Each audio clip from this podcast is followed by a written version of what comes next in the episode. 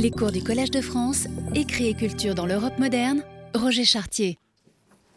Bien, nous pouvons commencer. Il est 10 heures, donc euh, aujourd'hui je voudrais peut-être terminer cette première partie du cours qui était euh, sur euh, l'attention portée sur ce livre de Castiglione, Il Cortegiano, et en particulier sur les problèmes que pose à la fois la construction et la traduction d'une notion clé dans ce livre, celle de Sprezzatura.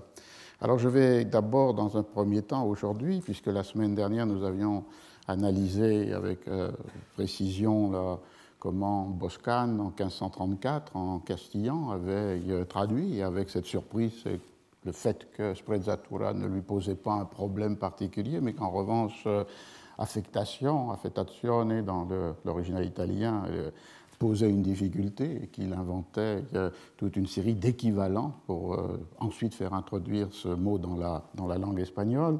Aujourd'hui, je vais d'abord commencer en revenant sur les traductions françaises, puisque euh, la fois dernière, j'étais allé simplement à l'essentiel, c'est-à-dire comment un mot avait été choisi pour traduire sprezzatura, de façon à ce que, puisque nous avions des autres qui étaient cette classe de lycéens du lycée d'Aubervilliers, leur donner l'idée d'une chose un peu, d'un cours un peu terminé. Mais évidemment, il y a beaucoup plus à dire sur ces euh, traductions françaises, euh, qui sont au nombre de deux, l'une en 1537 la première de Jacques Collin et la seconde en 1580 qui euh, est euh, celle de Gabriel Chapuis. Alors en 1537 paraît cette première euh, traduction sous le titre Les quatre livres du courtisan du comte Balthazar de Castillon, réduit de langue italique en français, avec privilège on peut avoir accès à, cette traduction sous la forme électronique dans le, corpus Gallica de la Bibliothèque nationale. Cette euh, première traduction donc annonce sur la page de titre avec privilège. C'est un privilège qui a été donné le 23 avril 1537 à un libraire parisien, un libraire qui, est présenté dans le privilège comme marchand et bourgeois de Paris, qui s'appelle Jean Longis, L-O-N-G-I-S, et qui demande un privilège pour imprimer, je cite ce livre, et il le dit, pour donner consolation et passe-temps aux gens nobles d'honneur et de bien de notre royaume. Et ce privilège lui est donné pour euh, trois ans, et vous voyez que gens nobles d'honneur et de bien euh, peut ouvrir au-delà du seul milieu de la cour, et qui est une cour évidemment dans, ce moment-là qui n'a rien à voir avec la cour telle qu'elle sera sous Louis XIV. Donc de donner ce livre qui peut être un modèle pour euh, une classe aristocratique, mais définie comme par l'honneur et euh, par le bien. Et l'on voit dans le livre que le privilège a été transféré ensuite à un imprimeur de Lyon qui s'appelle euh, Denis de Arcy, et c'est lui qui euh, publie ce, euh, ce, texte. Et là, il n'y a aucun texte préliminaire dans cette édition. Après, la page de titre commence tout de suite la traduction de l'épître dédicatoire à l'évêque de Viseu, qui, vous vous souvenez, était le premier texte dans le livre italien de Castiglione. Le, traducteur n'apparaît pas non plus, on l'identifie euh, autrement, et il n'est pas celui qui demande le privilège. Celui qui demande le privilège est ce libraire imprimeur de Paris, enfin ce libraire de, Paris. Euh, Jacques Collin est un secrétaire et lecteur du roi, ce qui était un office euh, à la cour des rois de France, c'est-à-dire secrétaire donc, au sens de rédiger ce que les rois pouvaient avoir à dicter, mais aussi de lecteur, c'est-à-dire le fait de faire la lecture à haute voix au roi au moment du coucher ou au moment du dîner. C'est une euh, euh, habitude forte dans toutes les cours européennes. Dans le cas français, elle prend la forme d'un office de cour qui est l'office de lecteur du roi. Et en même temps, euh, Colin est un traducteur. Il a traduit euh, du latin, il est le traducteur d'Ovide, et il a traduit de l'italien, un autre texte que Castiglione, qui est euh, la Jérusalem délivrée du Tasse. Alors, dans ce livre, j'extrais évidemment le point central pour le propos du cours, une histoire des mots, des mots donc des concepts et des notions, qui est lorsqu'il affronte la question de la sprezzatura, c'est à la page 27, et il indique ainsi Je trouve une règle très universelle. C'est de fuir le plus que l'on peut, comme un très âpre et périlleuse roche, l'affection, et comme je disais, en fait, une faute typographique pour l'affectation, et pour dire peut-être une parole neuve, de user en toute chose d'une certaine nonchalance qui cache l'artifice et qui montre, ce que l'on fait comme s'il était venu sans peine et quasi sans y penser. Et un peu plus loin, vous vous souvenez, il y a ce passage pour montrer que cette euh, sprezzatura peut être euh, corrompue lorsqu'elle est euh, elle-même affectée, alors qu'elle devrait être le contraire de l'affectation. Ceci avec les exemples donnés des orateurs grecs qui faisaient semblant d'être ignorants, ou de l'attention extrême que l'un des membres de la cour, Pierre Paul, mais qui ne participe pas aux conversations, euh, montre lorsqu'il danse. Euh, la traduction que choisit Colin est la suivante, c'est celle d'opposer la mauvaise grâce de l'affectation et la bonne grâce, en plusieurs hommes et femmes qui sont ici présents, de cette nonchalante agilité, c'est comme ça qu'il traduit sprezzata desinvoltura, car est-ce mouvement du corps, on l'appelle ainsi. Donc voilà le, le, point de départ, c'est cette traduction de 1537 et qui est reprise l'année suivante, 1538, une réédition qui, elle, est accessible dans la forme électronique dans la bibliothèque virtuelle humaniste, qui est une magnifique euh, entreprise de, du Centre d'études supérieures de la Renaissance de Tours, et il y a un nombre considérable euh, d'éditions du XVIe siècle qui sont accessibles absolument gratuitement. Donc, euh, je vous conseille, c'est Bibliothèque virtuelle humaniste, et vous pouvez trouver là à la fois les euh, textes dans leur état du XVIe siècle, avec une reproduction photographique, et d'autre part avec une transcription qui parfois rend la lecture plus, plus facile. C'est un énorme répertoire déjà constitué. J'en extrais donc la réédition. Ils n'ont pas pris l'édition de 1537 puisqu'elle existe chez, dans Gallica. La réédition donc, se présente sur la, page de titre comme on est habitué à cela, nouvellement revue et corrigée. Euh, et euh, le titre est devenu Le courtisan de Messire Balthazar de Castillon. Le privilège a été donné à un imprimeur de Lyon, François Juste, pour euh, trois ans. Et dans cette, euh, dans cette présence de l'imprimeur, on la voit à la fin du livre, puisqu'il écrit et imprime une épître finale qui finalement reprend, donne une un peu une raison de l'histoire de cette édition, puisqu'il se plaint lui-même d'une édition parisienne qui a devancé celle pour laquelle il avait eu un, privilège. Et euh, il termine, ce qui nous fait entrer dans l'atelier typographique dans un euh, certain euh, sens, pour l'idée que le livre qu'il produit est un livre très élégamment et convenablement imprimé, et en même temps qui s'oppose donc à ce qu'il dénonce dans l'édition euh, précédente comme euh, une impression en gros caractères desquels déjà longtemps on n'use plus, ne plus, on n'use plus aux euh, bons auteurs. C'est-à-dire, c'est toujours des caractères romains, mais le caractère de 1537 a un aspect plus archaïque et euh, plus maladroit, alors que euh, l'édition de 1538 est présentée avec cette euh, élégance et cette grâce dans le caractère lui-même.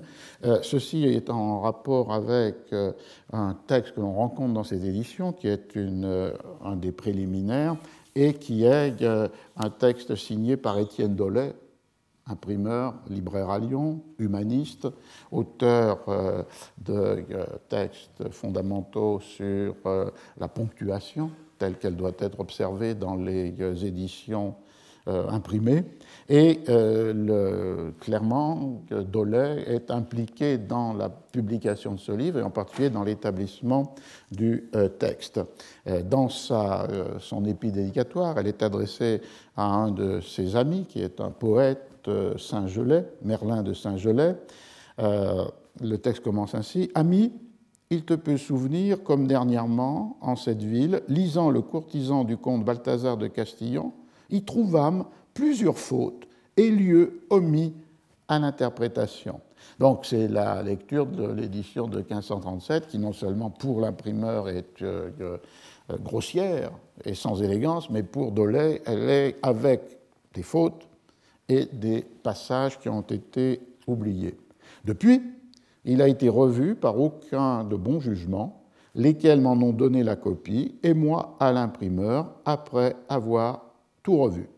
Donc, euh, euh, Dolès s'implique comme une sorte de copy editor, de celui qui établit définitivement le texte après avoir euh, reçu la copie corrigée par, on ne sait pas, des personnes de bon jugement, qui permettent donc du coup une euh, édition meilleure. Et autre trait intéressant pour euh, l'histoire du livre, ensemble, l'autorité du privilège qu'il a plu au roi me donner, touchant mes œuvres et autres que je reverrai et illustrerai. Donc, euh, Dolé, là, a demandé un privilège pour ses œuvres, et finalement, ce privilège, pour lui, signifie qu'il couvre à la fois des œuvres qui sont de sa plume, mais aussi des œuvres qui sont euh, celles qu'il édite au sens d'établir le euh, texte. Euh, et il continue.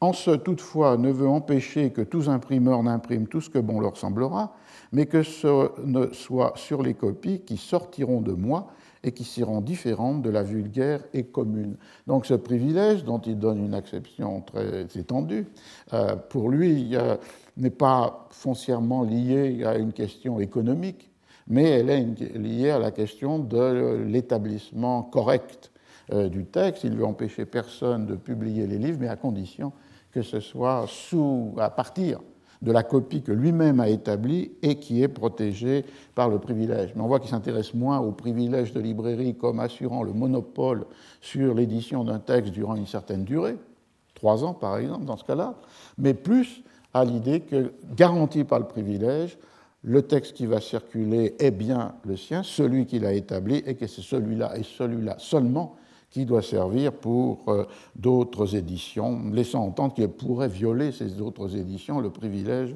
qu'a reçu euh, euh, le libraire.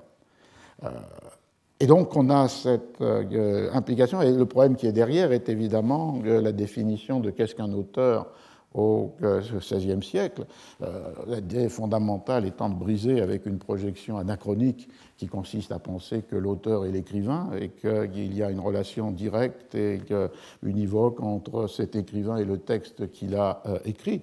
On voit ici, je l'avais déjà évoqué la fois dernière avec Boscan et García Lasso de la Vega, le fait que, dans un même livre, deux auteurs peuvent publier leurs œuvres et que le nom qui est sur la page de titre peut être le nom de l'un, Boscan, ou le nom de l'autre. Garcilaso de la Vega, on voit qu'ici, avec Dolay, la notion même d'auteur s'étend non seulement des œuvres qu'il aurait lui-même euh, composées, mais à toute autre forme de publication où il se trouve impliqué, ce peut être comme traducteur, ce peut être comme éditeur, dans ce sens de, euh, éditeur de texte, euh, et parfois cette place d'auteur peut être aussi l'objet d'une compétition entre celui qui a composé un texte de sa plume ou l'établit un texte d'un autre auteur, et le libraire imprimeur, au sens moderne mais anachronique d'éditeur, qui peut revendiquer d'être l'auteur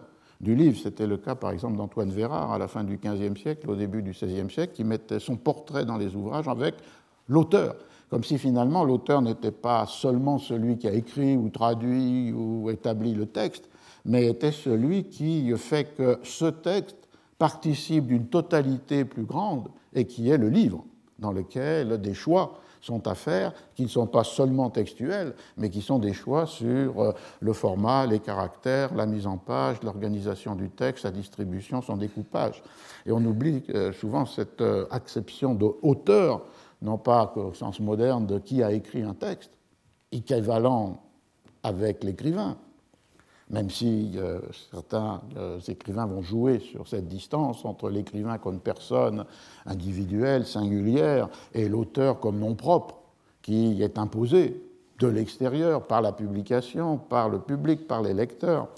Texte fameux de Borges, Borges Io, euh, le nom propre, Borges, et les relations très complexes, contradictoires, ambiguës que le yo, le moi, l'écrivain, entretient avec ce nom propre. Mais néanmoins, on est dans un, moment, dans un paradigme dans lequel auteur et écrivain, même s'ils peuvent avoir des tensions, sont une seule et même euh, euh, euh, personne. Il n'en va pas du tout de même au XVIe, XVIIe siècle. la place de l'auteur peut être occupée par de multiples acteurs dans le processus de publication.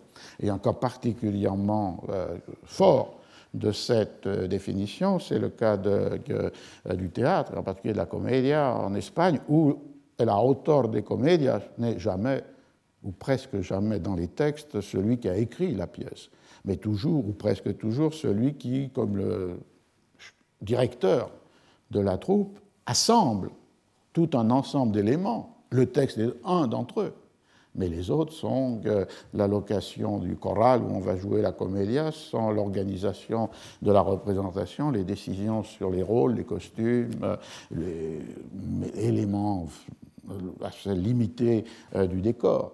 Et l'auteur, le dramaturge au sens moderne, c'est désigné comme poeta ingenio, mais pas autor de comedias. On voit donc qu'on a là un, point qui est intéressant. Et l'idée est évidemment de toujours articuler un commentaire des textes avec une analyse des formes, des raisons et des acteurs qui assurent la publication. Alors on en vient à la passage clé, la sprezzatura. Euh, Colin pouvait euh, pardon, euh, Dolay disposait donc de la traduction de euh, Colin, qui était celle que vous avez entendue, où le mot était traduit par euh, nonchalance, et euh, il le reprend sans rien changer. Affectation va apparaître 17 fois dans la traduction, et nonchalance avec un seul L ou deux L, peu importe, autre trait du temps, c'est-à-dire une instabilité des graphies apparaîtra euh, neuf fois et il reprendra nonchalante euh, agilité pour le passage euh, sur la sprezzatura tournée en son contraire. On a donc un premier contexte que j'avais rappelé rapidement la fois dernière. On a, pour situer les, les mots dans leur champ sémantique historique, euh, deux instruments. J'avais signalé euh, le trésor de la langue française, avec cette limite que ce sont essentiellement des exemples d'emploi des 19e et 20e siècles qui sont donnés dans le trésor de la langue française, aussi accessible gratuitement, dans ce euh, sur Internet. Et donc il y a simplement quelques rappels en bas de notice sur l'étymologie ou les premiers usages de ces termes. Le deuxième instrument, très utile, c'est une banque de données de Chicago qui s'appelle Artfl, A-R-T-F-L, euh, Frontext, qui, elle, n'est pas d'accès euh, libre, mais qui a, euh, c'est sûrement à partir de textes du XVIIIe, donné, transformé en forme numérique un grand nombre de textes français et qui permet une recherche du vocabulaire. Alors, l'intéressant est que euh, nonchalance, nonchalant, comme je le disais, dérive d'un verbe qui est rare, qui est un verbe employé à l'époque médiévale, mais qui s'emploie très peu dans une conjugaison normale, qui est nonchaloir. Mais ce qui en a qui signifiait euh, négliger, mépriser, ne pas apporter attention, et qui est devenu utilisé simplement dans la forme du participe présent nonchalant.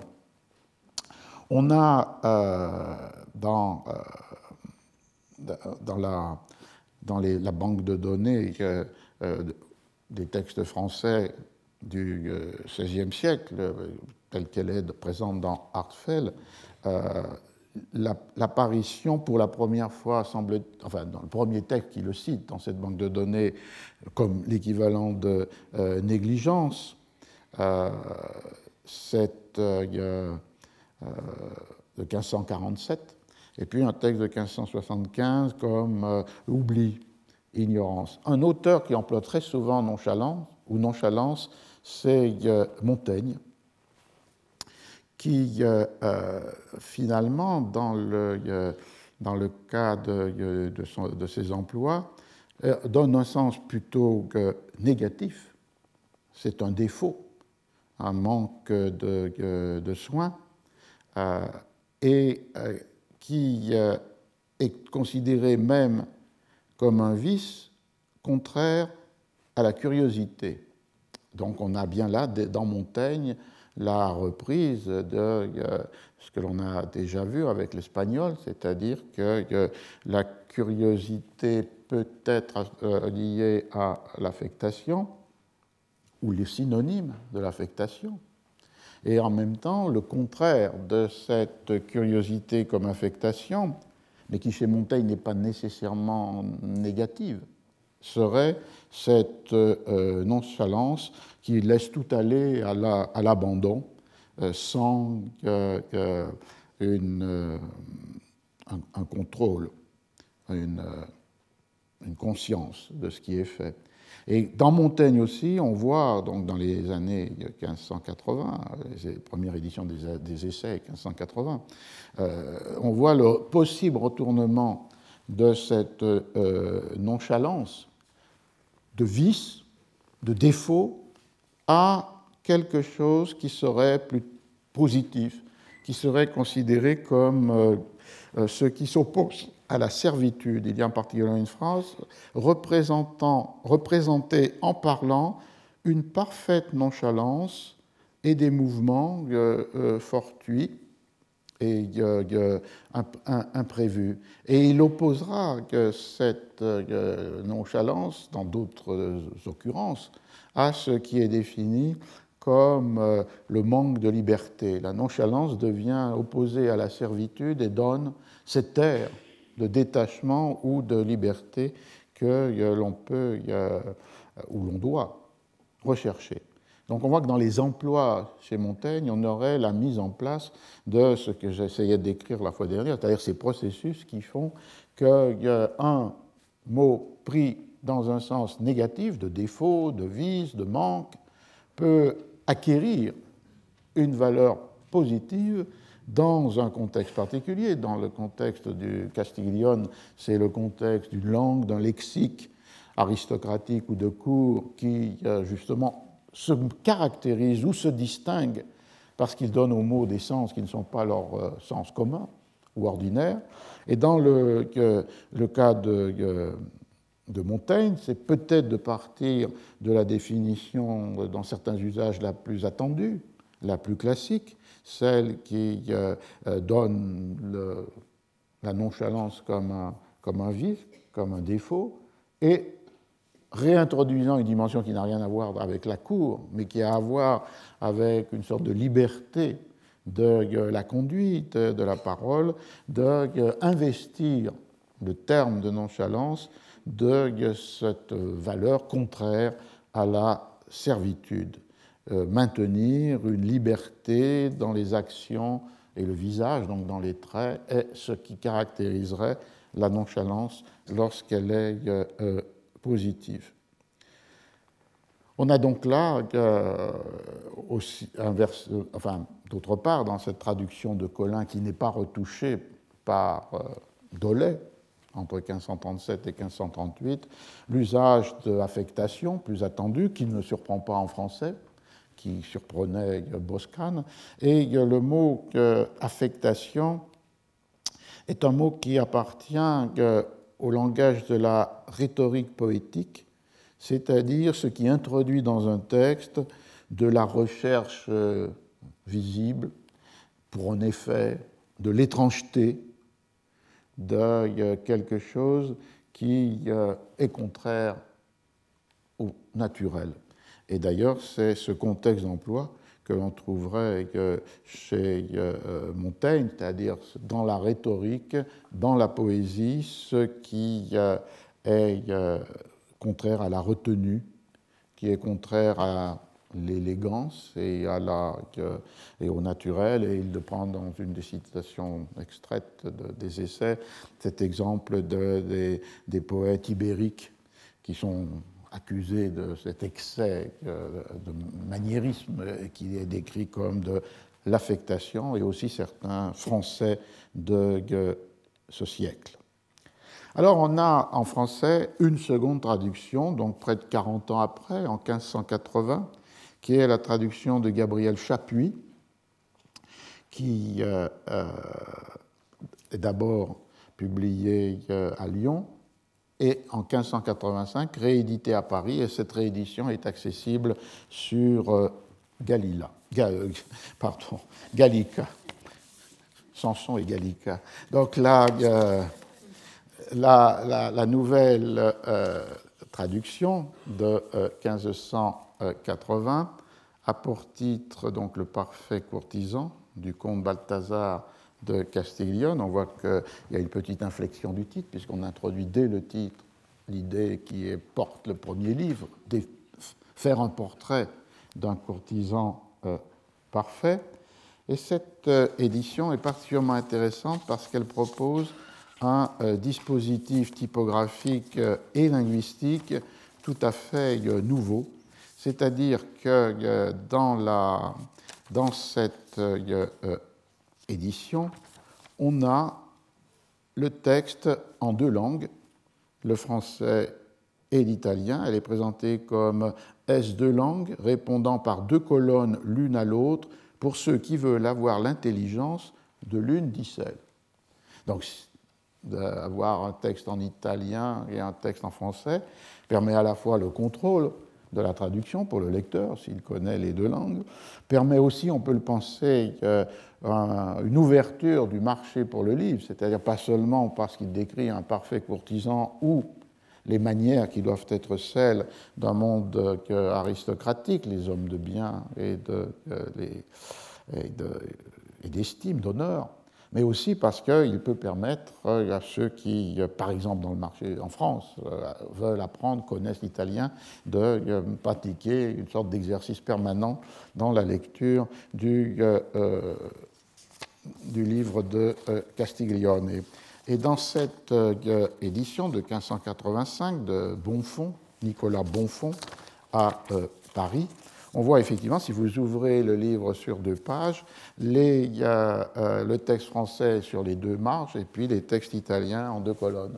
Donc on a comme une structure avec euh, le livre ouvert, quatre colonnes, le français en serrant les, euh, le texte italien, et avec cette idée qui va se cristalliser au XVIe siècle, c'est que l'on peut donner aux langues un caractère typographique particulier le texte italien est publié, imprimé en italique, euh, une forme d'écriture qui avait d'ailleurs été inventée dès l'époque du manuscrit, mais qui s'est euh, développée euh, chez les imprimeurs, en particulier les imprimeurs italiens, pour non seulement évidemment des textes en italien, en toscan, mais aussi chez Aldemanus les textes en grec ou en latin, des classiques.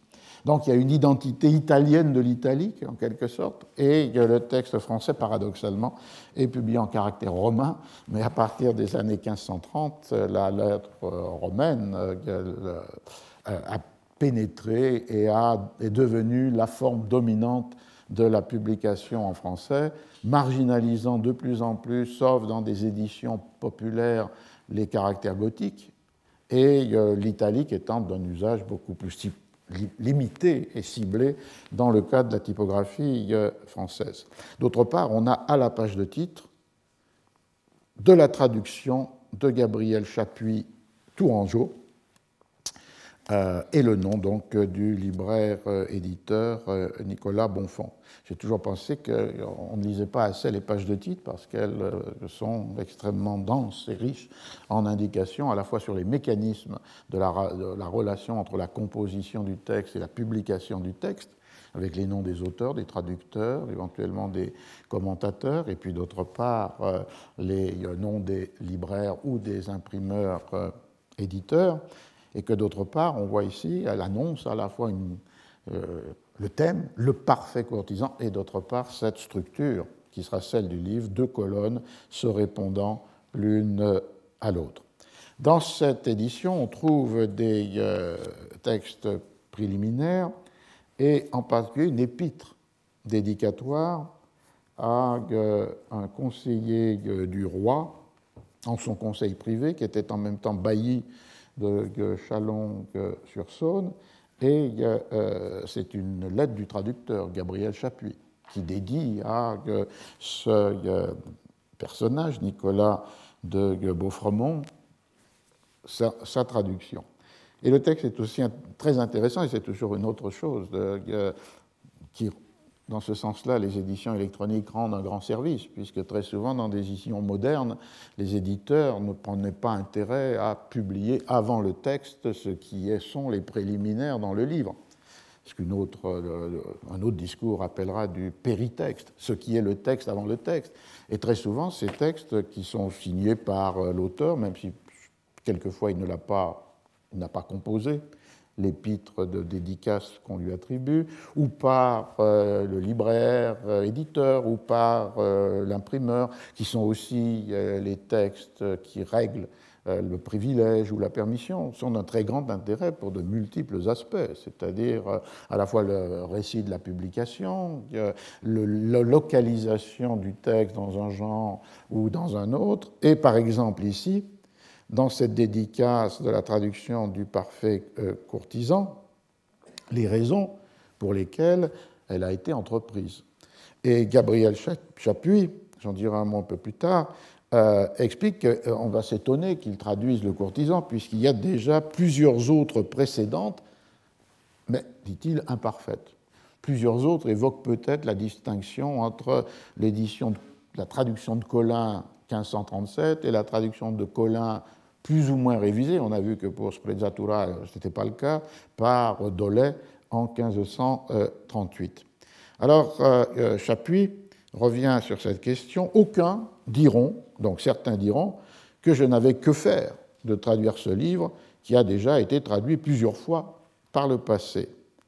Mais, il euh, ajoute, comme il est impossible de trouver sinon en vous. Il s'adresse à celui à qui il, dédicace, il dédie euh, le, livre.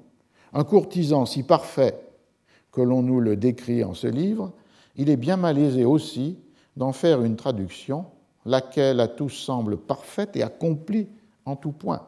Et se trouveront par aventure aucun de ceux lesquels me condamnant devant que d'avoir vu, donc il va être condamné avant même que le lecteur lise sa traduction, ils auront recours, cela, à la vieille traduction, celle de 1537, plutôt qu'à la mienne. Alors, bon commandement, chacun n'est tenu de lire que ce qui lui plaît. Donc, euh, ici, il y a un jeu qui est les jeux de ces dédicaces, où il faut louer le euh, dédicataire. Et il ici le jeu euh, il n'y a pas de parfait courtisan sauf vous. Et d'autre part, il n'y a pas de parfaite traduction du courtisan, sauf peut-être la mienne, ce qui est implicite dans le parallèle. Et euh, ceux qui ne voudront pas le croire, eh bien, ils pourront lire, s'ils le veulent, l'ancienne traduction, celle de Colin. Mais il ajoute Je ne veux pas dire pourtant que ma translation française soit parfaite, et ne la garantis pas telle, pour ce que c'est une chose fort difficile, non seulement de traduire, mais aussi d'écrire et composer et tout autre chose, quelque chose que ce soit, avec telle perfection, du fait des lourdes fautes qui surviennent ordinairement en l'impression des copies écrites à la main, comme était celle-ci. Alors c'est un texte intéressant puisque euh, non seulement euh, on, on s'appuie lie l'imperfection de sa traduction à la difficulté de traduire Castiglione, mais aussi à l'inévitable série de corruptions, d'erreurs qu'introduit le processus d'impression des textes, c'est un thème classique, c'est-à-dire l'idée que, le texte est déformé, corrompu par euh, son processus de publication, en particulier que les erreurs commises par les typographes, ce qu'on appelle compositeurs, lorsqu'ils composent à partir d'un texte manuscrit des pages imprimées. Mais ici, ce qui est ajouté et qui est intéressant, l'impression de copies écrites à la main, comme était euh, celle-ci, ça ne veut pas tellement dire, à mon avis, que c'est une copie que lui avait écrite. On sait que la plupart des manuscrits utilisés dans les ateliers étaient, euh,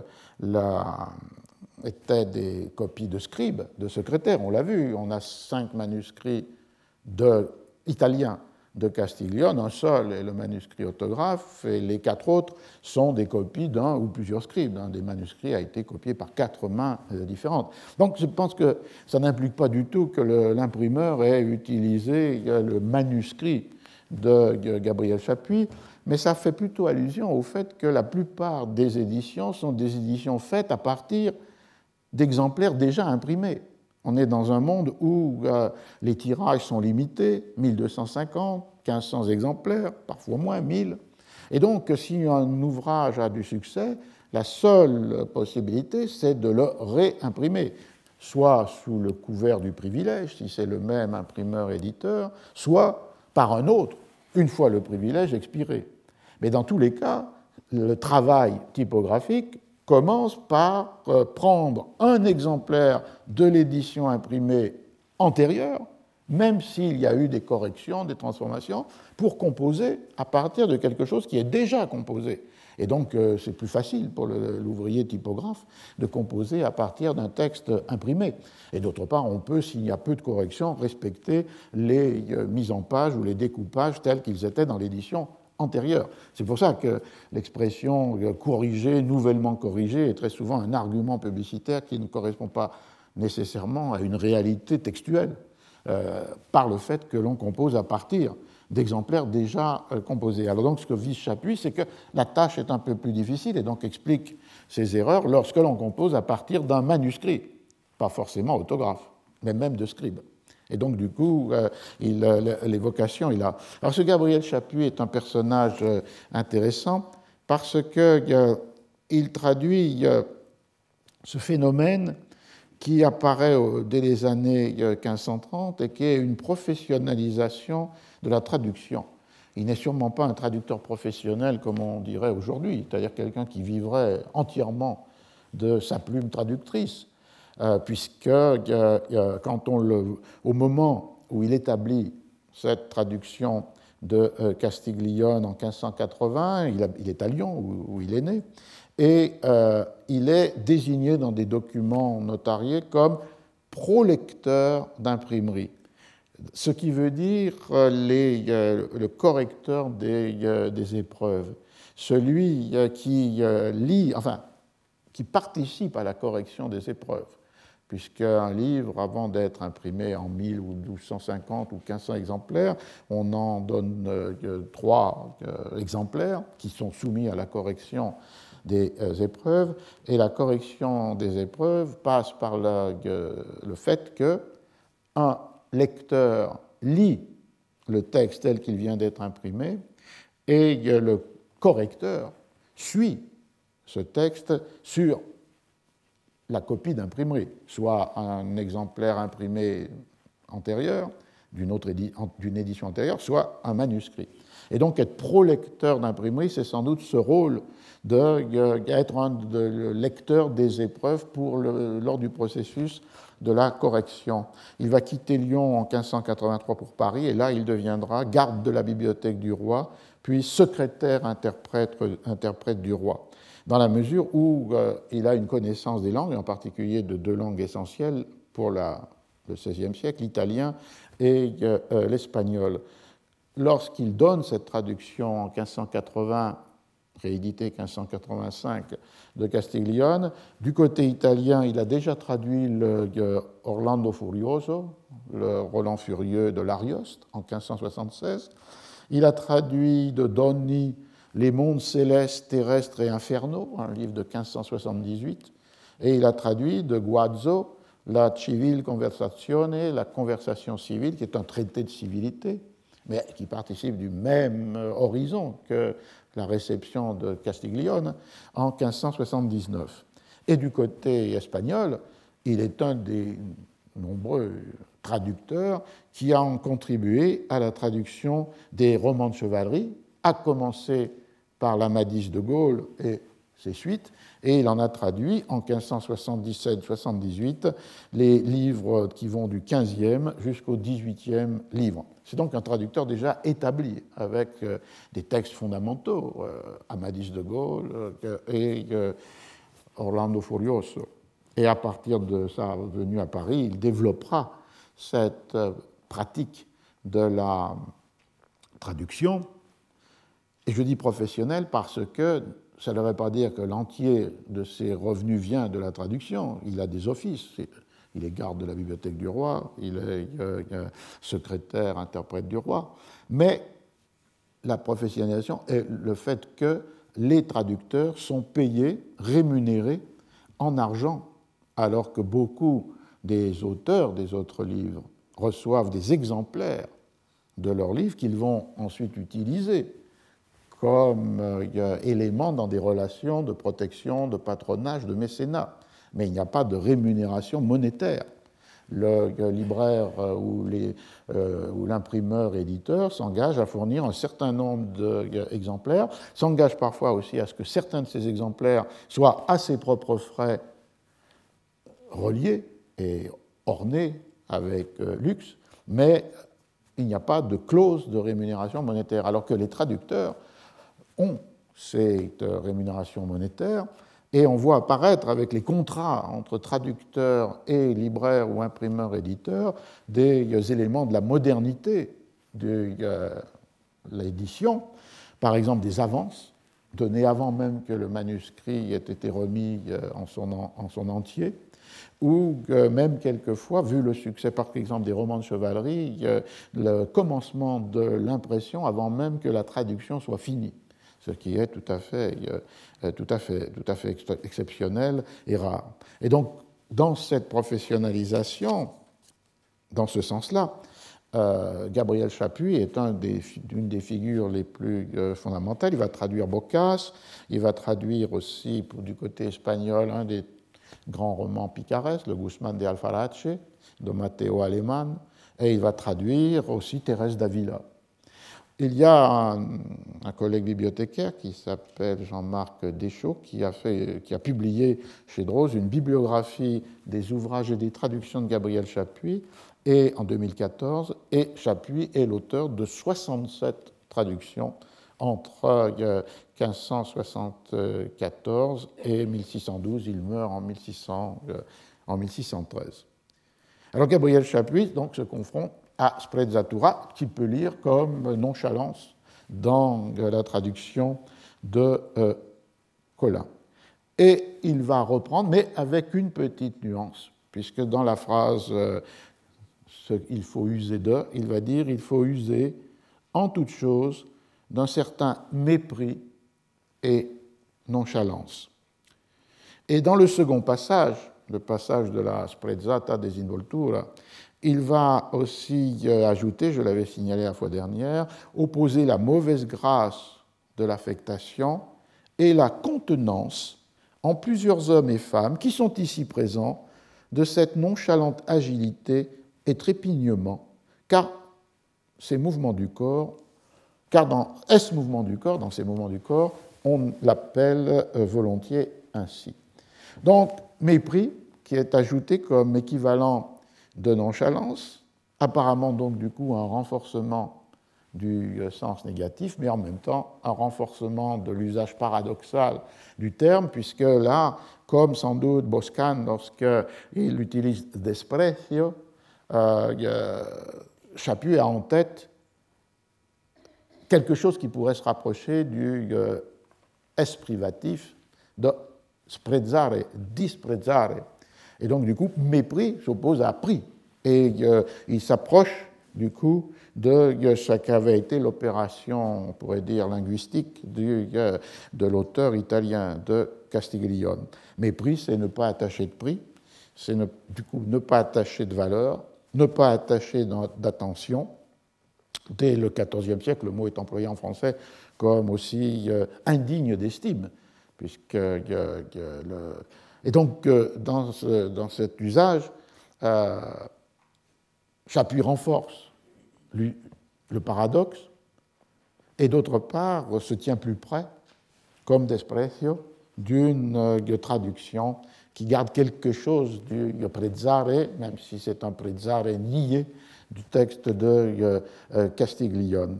Et on voit que, du coup, on a cette utilisation, et à la même époque, chez Montaigne, on a l'utilisation ordinaire du terme, mais on a aussi cette utilisation qui acquiert une valeur positive, non pas nécessairement dans cet détachement aristocratique des manières des courtisans, mais dans une sorte de détachement moral, ou, stoïcien ou chrétien, comme on voudra. Mépris, euh, euh, Montaigne emploie fréquemment, mépris de la vie, mépris de la euh, mort, mépris euh, du monde. Et ce qui devient négatif, c'est lorsque l'on exagère. Il y a une citation dans laquelle il dit, en parlant du mépris du monde, vieille figure du contemptus mundi, du retrait hors du monde, certains s'y sont plus jusqu'à l'affectation. On voit donc que là, le mépris, qui pourrait être un parallèle moral dans le détachement à cet usage mondain dans la société des courtisans d'Urbino et d'autres, euh, devient positif à condition de ne pas aller jusqu'à l'affectation. Et sinon, il y a aussi mépris des richesses. On voit que le mot, le mot a cette possibilité de glisser d'un sens euh, euh, tout à fait négatif à quelque chose qui marque le détachement à condition de ne pas aller jusqu'à l'affectation. Et dans l'autre passage que traduit euh, Chapuis, et il ajoute le mot contenance à la place de grâce qui était dans la traduction de euh, Colin. La contenance, qui va devenir un mot-clé de tous les traités de civilité, c'est la manière de se tenir, la manière de se euh, comporter.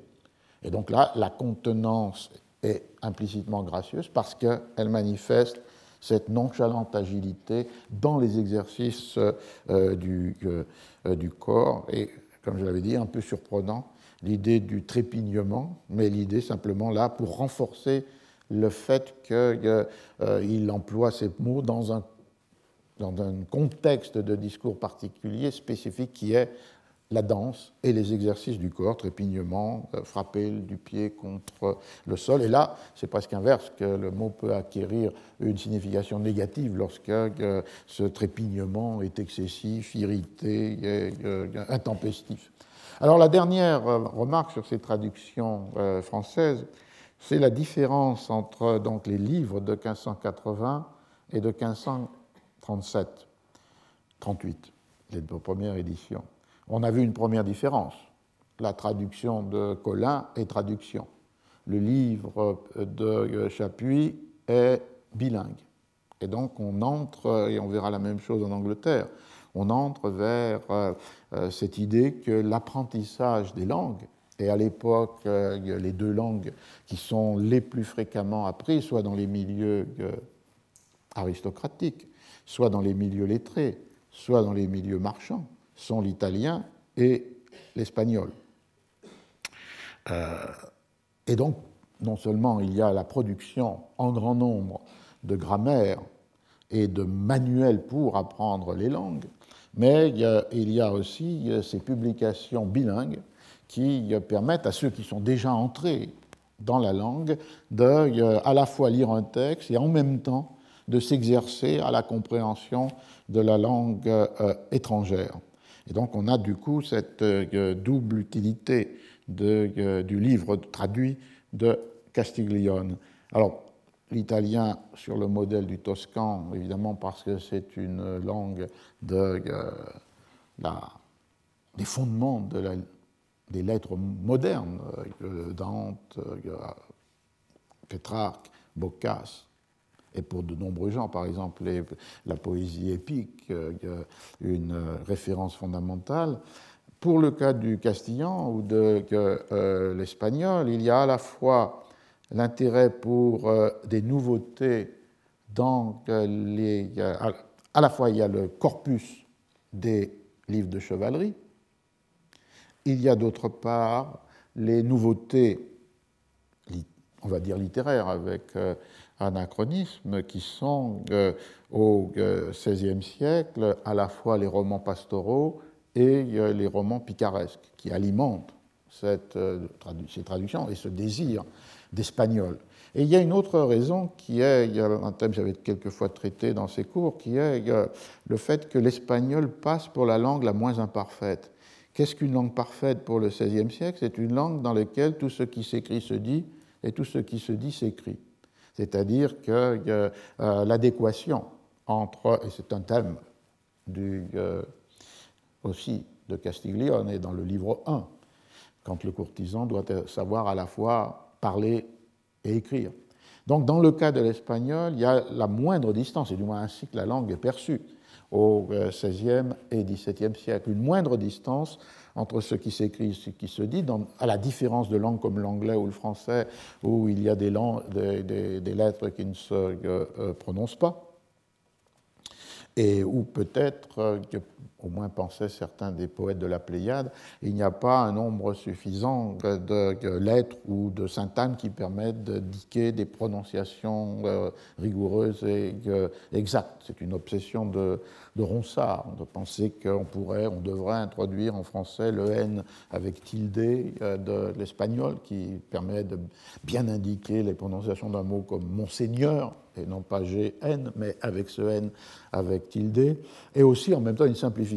Ronsard pensait qu'on pouvait supprimer un certain nombre de l'alphabet français euh, sans le pratiquer nécessairement lui-même, mais de façon à, réduire le nombre des graphies, et toujours avec cette euh, idée d'une adéquation plus grande entre ce qui se dit et ce qui s'écrit, ce qui était donc le, thème qui donnait valeur à l'espagnol. Alors, au-delà de cela, en 1580, non seulement on a le texte italien pour des lecteurs français, mais on a aussi, à la fin du livre, une table des principales matières et sentences contenues en ce livre, avec une référence aux pages du, du, livre, un index. Mais un index qui est fait par ordre alphabétique, qui commence par abus des femmes, et qui se termine avec Zeuxis, puisque euh, Castiglione évoque ce, peintre qui avait utilisé trois femmes pour peindre une femme parfaite. Donc c'est un moment de la discussion sur comment est-ce qu'on va pouvoir faire ce portrait du euh, courtisan idéal. Il n'est pas identifié à un seul individu. Donc Zeuxis est ce peintre de l'Antiquité grecque qui est supposé avoir euh, résolu ainsi la question. Et donc on a, au fil de cet ordre alphabétique, depuis abus des femmes jusqu'à Zeuxis, les euh, mots ou des formules qui apparaissent dans le livre. Euh, pour les sujets qui nous intéressent dans cette étude ici, euh, évidemment il y a affectation, qui est définie comme doit être fui pour avoir grâce, référence page 65. On a courtisan doit être, doit, être principalement sans affectation, et puis, il y a deux mentions de nonchalance. Nonchalance et affectation sont extrêmes. Nonchalance, quelque trop grande affectation.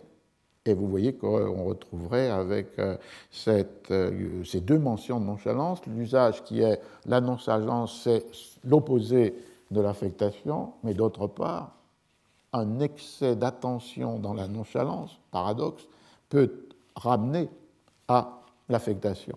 Il n'y a pas mépris. Donc le terme introduit par, euh, Chapuis n'est pas relevé dans l'ordre alphabétique des euh, euh, matières. on voit donc ici que le livre prend un nouveau statut, c'est-à-dire avec ces tables, avec cette table qui était tout à fait absent du livre italien de Castiglione dans, dans l'édition 1528. Euh, on, le transforme progressivement en un, euh, en une anthologie où on peut repérer euh, des avis, des conseils, des préceptes. Et c'est donc une lecture qui ne serait plus la seule lecture supposée par le texte italien, c'est-à-dire une lecture continue, où le lecteur entre dans la conversation des courtisans d'Urbino et y participe et est comme présent dans leurs échanges, dans le mouvement même de leurs échanges, c'est-à-dire une forme de lecture continue correspondant à la structure théâtralisée du livre, où chaque courtisan est comme un personnage qui intervient, et j'avais essayé de montrer comment cela pouvait d'ailleurs entraîner le principe même du jeu, c'est-à-dire chacun contredit l'autre, euh, euh, et ainsi, et, se déplace à la volonté d'Emilia et de la duchesse les sujets de conversation, le pas faire courtisan, euh, la langue, les rapports entre l'écrire et le, et, le, et le dire, les supériorité de la sculpture sur la peinture ou l'inverse. Donc il y a comme un, mouvement qui fait que le lecteur est, emporté ou est pris euh, comme finalement le témoin de cette conversation. À partir du moment où l'on introduit ici, sous cette forme de table et dans n'importe quel autre livre, euh, une possibilité d'une autre lecture, c'est-à-dire une lecture thématique, qui commencerait avec l'index, qui va dans le livre à chercher à telle ou telle page, le passage correspondant, qui donc devient, comme ici, affectation doit être fuie pour avoir grâce, nonchalance, quelque trop grande affectation, devient détaché du discours, transformé en un précepte, en une maxime, en un aphorisme, en une sentence. On est face à un autre rapport avec le même texte et un rapport qui devient effectivement infiniment plus pratique, utilitaire, euh, euh, morale.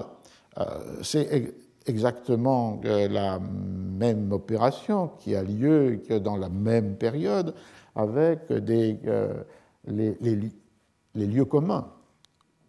Et finalement, on pourrait dire que cette table du Castiglione en 1580 en France est une forme d'anthologie euh, de lieux communs qui se trouvent dans le livre. Et rappelez-vous, lieux communs, non pas dans ce sens abattardi ou affaibli euh, du XIXe et du XXe siècle, mais dans le sens de la Renaissance, c'est-à-dire le lieu commun comme la vérité la plus universelle, le, la vérité la plus générale, donc la plus puissante, donc la plus sublime.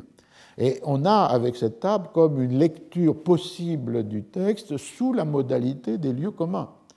Et la même opération pouvait exister pour des textes poétiques ou des textes dramatiques, dans lesquels euh, euh, on voit des euh, citations, des fragments, des sentences, c'est le mot du temps, sententia, extraites et recomposées, redistribuées sous des rubriques thématiques.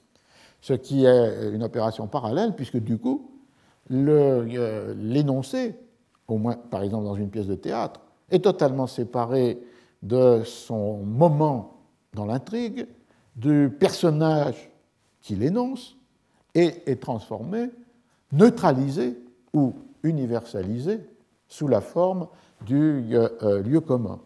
Et on a là aussi une autre lecture, mais qui est si fortement considérée comme un modèle de la lecture de la Renaissance que dans les éditions imprimées elles-mêmes, ce qui serait un peu le cas avec cette table. Mais il y a d'autres exemples. Dans les éditions, par exemple, de pièces de Garnier à la fin du XVIe siècle, ou dans les éditions du théâtre élisabétain, à commencer par Shakespeare, ou dans l'édition de la pièce elle-même, pour faciliter euh, le repérage du lecteur, les vers qui sont des lieux communs sont indiqués soit par un autre caractère, de l'italique si la pièce est en romain, de romain si la pièce est imprimée en italique, ou bien, comme on le voit dans les éditions françaises et anglaises, euh, par des euh, guillemets inversés, enfin, par des guillemets non fermés euh, au commencement de certains vers. Et le lecteur, du coup, est averti que les vers qui suivent sont de ce statut-là, c'est-à-dire d'une morale euh, générale, d'une vérité universelle, que s'il veut, il peut les, devrait les mémoriser, voire les copier dans ses propres cahiers de, lieux communs. Et du coup, ça entraîne cette décontextualisation par rapport à l'intrigue et au, au personnage de ces citations, et ça attire quelquefois l'attention sur des euh, vers ou des passages des pièces qui ne sont pas ceux que retiennent une autre tradition de lecture. Je pense par exemple que dans le premier quarto de Hamlet, il y a ces indications assez systématiques, euh, et un des moments où euh, fonctionne ce système des guillemets non fermés, qui ouvre simplement la phrase, sont retenus tous les conseils que donne Polonius à son fils Laerte lorsqu'il va aller visiter euh, la France. Ce n'est pas un passage particulièrement puissant euh, dans le Hamlet dans la tradition, mais c'est un passage qui est entièrement sur des lieux communs. Il faut éviter les faux amis, il faut se garder de ceci, il faut prendre la précaution de cela. Donc ce passage est transformé par cette indication comme étant recueil là d'une sagesse qui n'est peut-être pas sublime, mais en tous les cas pratique, utilitaire, et qui devient une forme de, lieu commun. Et donc on peut dire que les, tables ajoutées à des livres qui n'en avaient pas introduisent cette euh, autre lecture possible qui modifie le statut du texte. Et on voit là qu'un texte, une œuvre, peut voir son sens transformé sans que sa lettre soit transformée, même si elle passe d'une langue à une autre, mais parce que le dispositif de sa publication euh, imprimée implique, suggère cette euh, transformation, au moins potentiellement.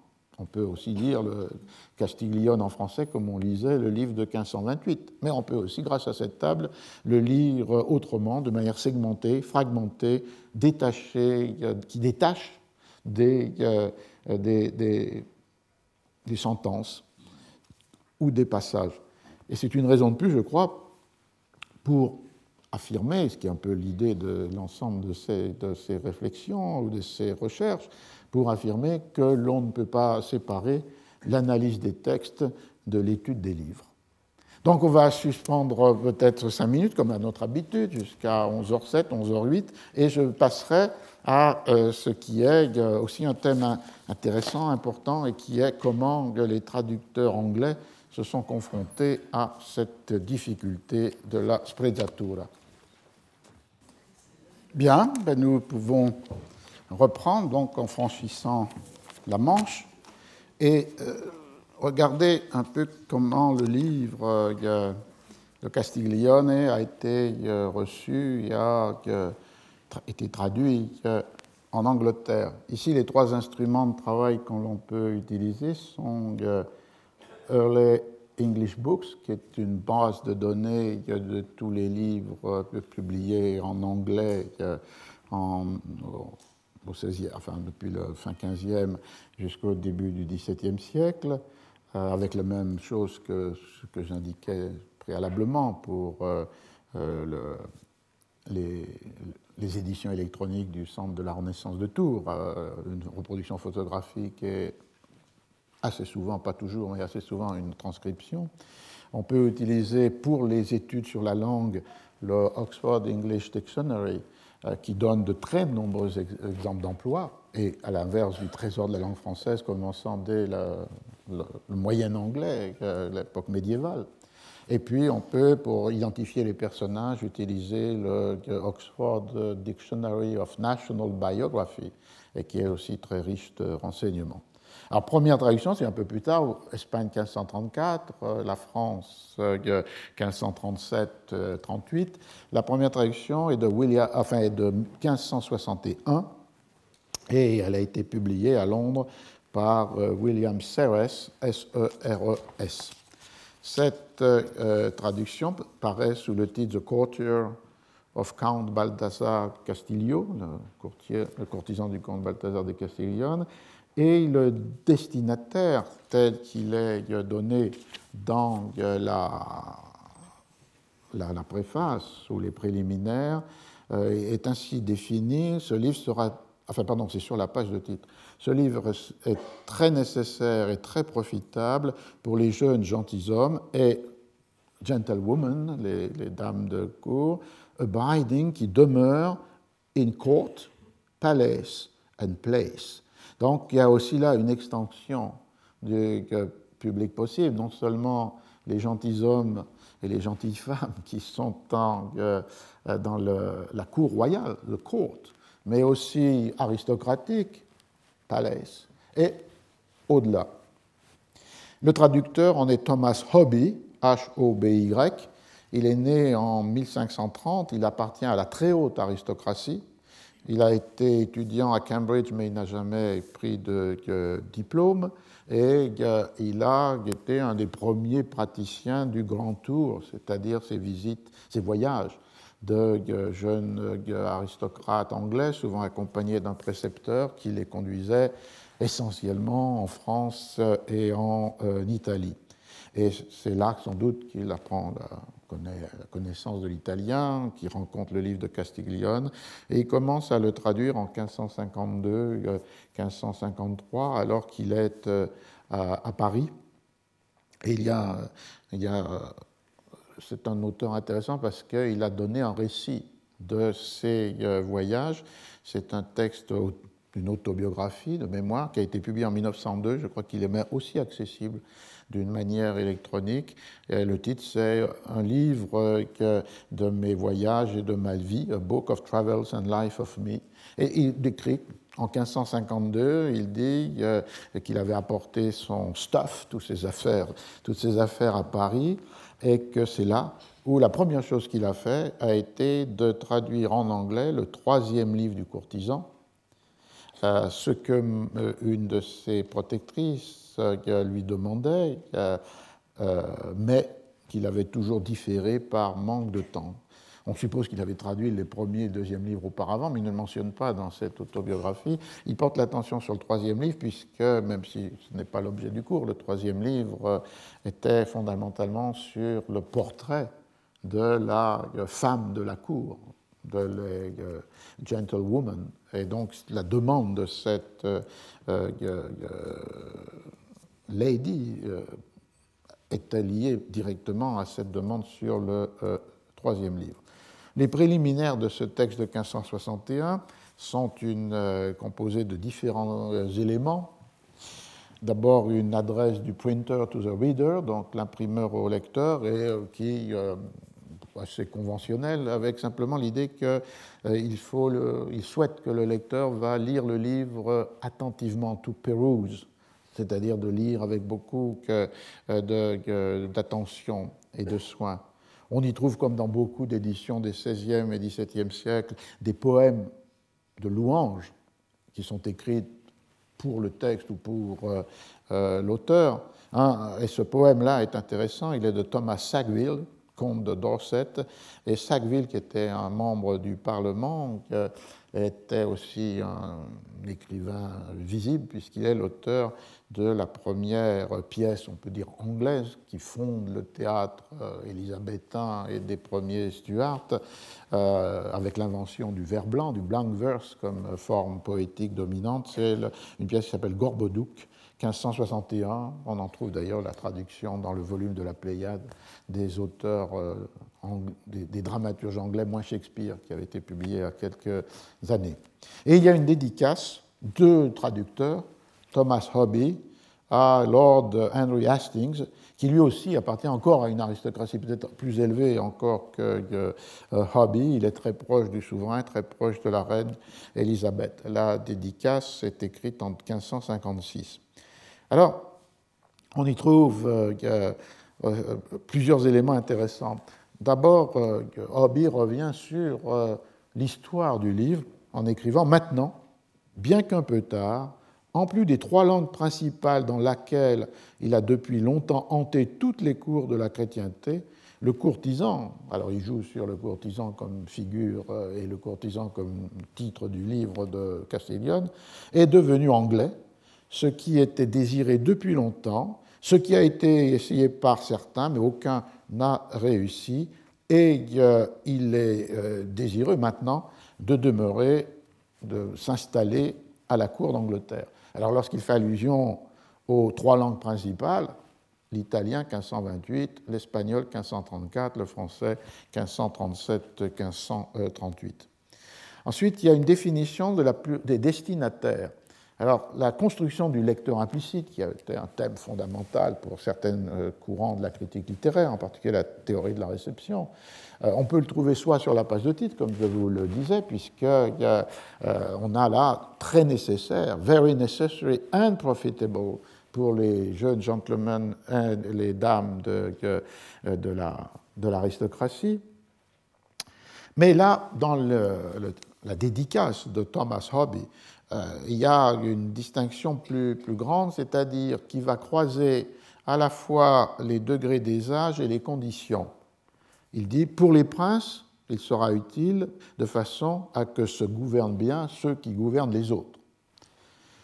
Pour les hommes d'âge mûr, ils y trouveront que le chemin pathway pour la réflexion, l'étude. Les jeunes gentlemen, ils seront encouragés à acquérir les vertus morales, les bonnes manières et les qualités honnêtes.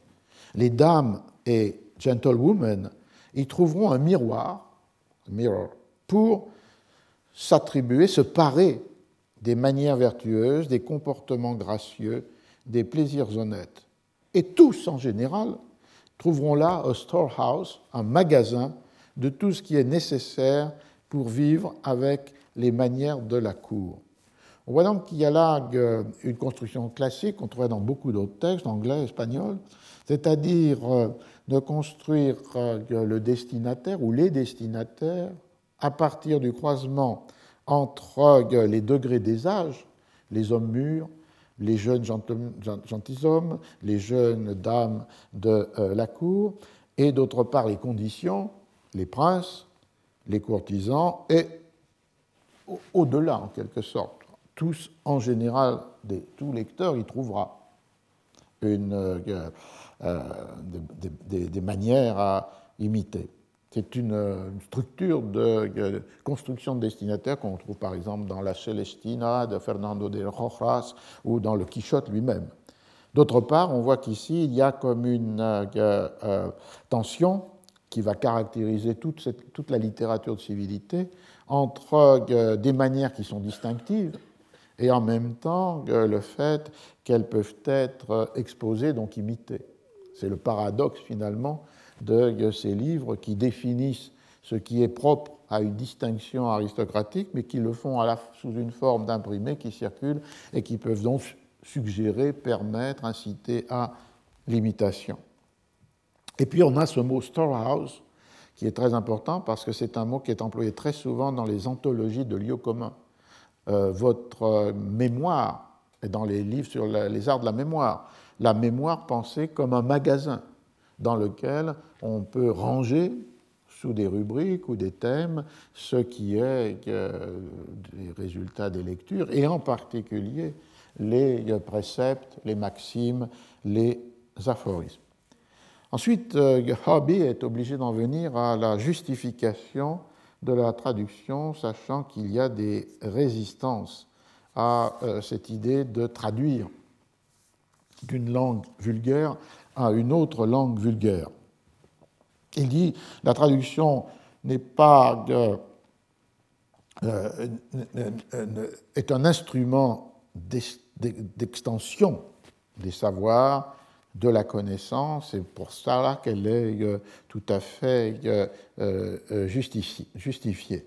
Et le texte est publié en black letter, c'est-à-dire en caractère typographique qui reprend la, gothique, ajusté, adapté au monde anglais. C'est un, un, trait très intéressant dans la mesure où cette black letter a pu être traditionnellement liée avec des éditions populaires, et c'est de fait certains euh, livres de colportage ou certaines ballades euh, sont publiés dans ce caractère gothique, mais comme l'italique pour l'italien, la black letter, mais pour les imprimeurs anglais eux-mêmes, a pris une valeur, disons, de nationalisation ou de nationalisme typographique.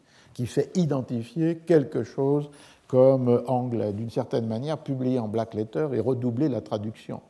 On traduit en anglais et on imprime de manière anglaise avec cette utilisation de ce caractère tout à fait spécifique aux éditions euh, anglaises, même s'il appartient à la famille des euh, caractères, des fontes euh, gothiques. et le livre a, comme le laissait supposer l'emploi de storehouse, de magasin, a des instruments de repérage qui permettent cette seconde lecture que j'évoquais, la lecture thématique, topique, et non pas la lecture continue au flux du, suivant le flux du discours. D'une part, des rubriques marginales imprimées qui marquent dans la marge des thèmes, des mots, euh, les noms de qui euh, intervient. Donc on a euh, à la fois le, le, respect de la théâtralité du dialogue, puisque le lecteur peut repérer qui des courtisans dit ce qui est le texte, mais en même temps, on a des instruments qui sont tout à fait liés avec la technique des lieux communs, puisqu'indiquer un thème ou indiquer un mot est une incitation à euh, extraire du livre ce passage ou ce mot, soit pour le mettre en mémoire dans les magasins de la mémoire, soit pour le copier dans euh, un thème ou une rubrique d'un cahier de lieux communs. Et à la fin, comme dans l'édition française de 1580, on a euh, euh, une brève récapitulation des euh, manières fondamentales et des qualités qui doivent se trouver chez un courtisan ou chez une dame d'atour. A brief rehearsal, dans le sens de récapitulation, de répétition, of the chief conditions, and conditions a le sens de manière, de, type de comportement, de conduite, and qualities, in a courtier or in a waiting gentlewoman, une dame d'atour. Alors, quand on en arrive à sprezzatura, voilà comment le hobby prend euh, la question. Alors, comme toujours, il y a une règle très générale qu'il faut suivre. Et le premier élément de cette règle très générale, c'est de SQ, d'éviter affectation or curiosity. Donc, l'affectation ou la curiosité. C'est finalement un choix pour affectation très proche du, euh, choix, du choix espagnol de Boscan. Et, dit-il, pour euh, employer un nouveau mot, to speak a new word, il faut to use in everything a certain recklessness. Alors j'ai écrit le, mot tel qu'il est orthographié dans le recklessness, qui permet de couvrir euh, l'art et qui fait que toute chose que l'on fait ou dit, euh, quelle qu'elle soit, paraît faite ou dite without pain, sans effort, and as it were, not minding it, et comme si l'on n'y pensait pas. Donc voilà la, traduction qui nous amène donc à euh, deux, problèmes. Le premier problème, la traduction d'affectation et affectation or curiosity. Et euh, dans le texte de 1561, le mot euh, affectation est donné en caractère romain, comme si finalement c'était un mot latin, même si c'est affectation, et le mot synonyme de curiosity est euh, donné euh, en euh, caractère gothique. Donc un mot anglais établi, curiosity, qui est l'équivalent d'un mot un peu étrange, qui ne sonne pas anglais, qui vient d'ailleurs, et qui est cette affectation en caractère romain, parce qu'on se réfère à affectatio en latin.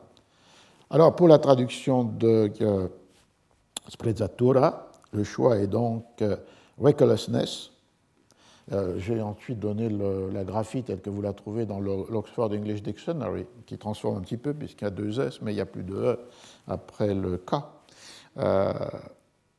recklessness, qui est donné curieusement en romain dans le texte, comme si finalement C'était un, mot qui est anglais, mais qui, dans cet usage, est étranger. C'est l'attention. Je pense que c'est un exemple dans lequel souvent les commentaires que l'on va dire littéraires ou historiques ne portent pas assez attention aux détails.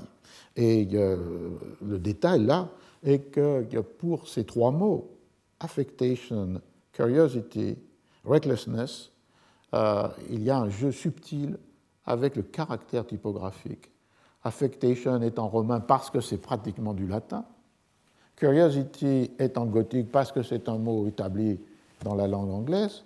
recklessness est un mot très anglais, mais en même temps, il est employé là comme si c'était un mot étranger, parce que derrière le mot, il y a sprezzatura.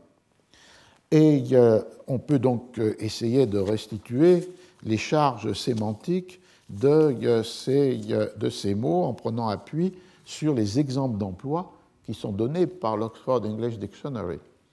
Alors pour affectation, c'est un mot effectivement récent dans la langue anglaise. Là, on a une traduction de 1561. Le premier usage apparaît en 1548 est lié à l'idée de parler avec euh, affectation, artificiellement, de manière euh, composée. Et l'exemple qui est là, c'est euh, une prononciation affectée.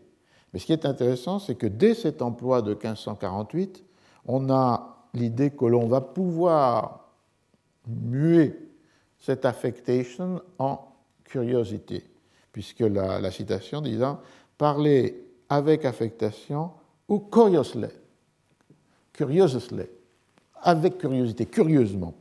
Et donc, euh, euh, du coup, ce que fait Hobby, il n'a sans doute pas lu la traduction de Boscan, qui avait le même parti, curiosidad, pour traduire euh, affectation, repose sur quelque chose qui s'est déjà établi dans la langue et qui est qu'on peut trouver une synonymie entre curiosité, curiously, et avec affectation.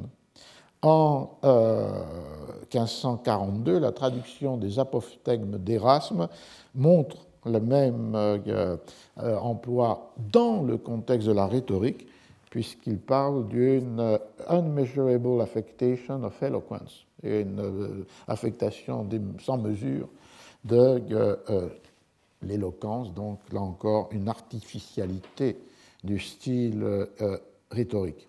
Mais on voit bien avec ces exemples que c'est un mot nouveau, c'est un mot qui est employé essentiellement communément dans le contexte des manières de dire, et c'est un mot qui peut déjà être suggéré comme ayant un équivalent avec euh, curiosité. Recklessness n'est pas facile à prononcer, euh, est un peu... Ah, je reste quand même encore un temps sur euh, euh, curiosity, parce que peut-être ce serait le prochain mot qu'on pourrait étudier, comme il est très omniprésent dans ces traductions. curiosity a, en anglais, comme dans toutes les autres langues, dans le temps dont nous, sommes, dans les années 1560, une, ambivalence de sens. D'un côté, il a ce sens de l'application, du soin, de l'exactitude. Et euh, citation de 1568, to read with all curiosity. Donc, c'est l'équivalent de exactitude, de soin, exactness, care. Et se référant à un désir, à un effort pour connaître.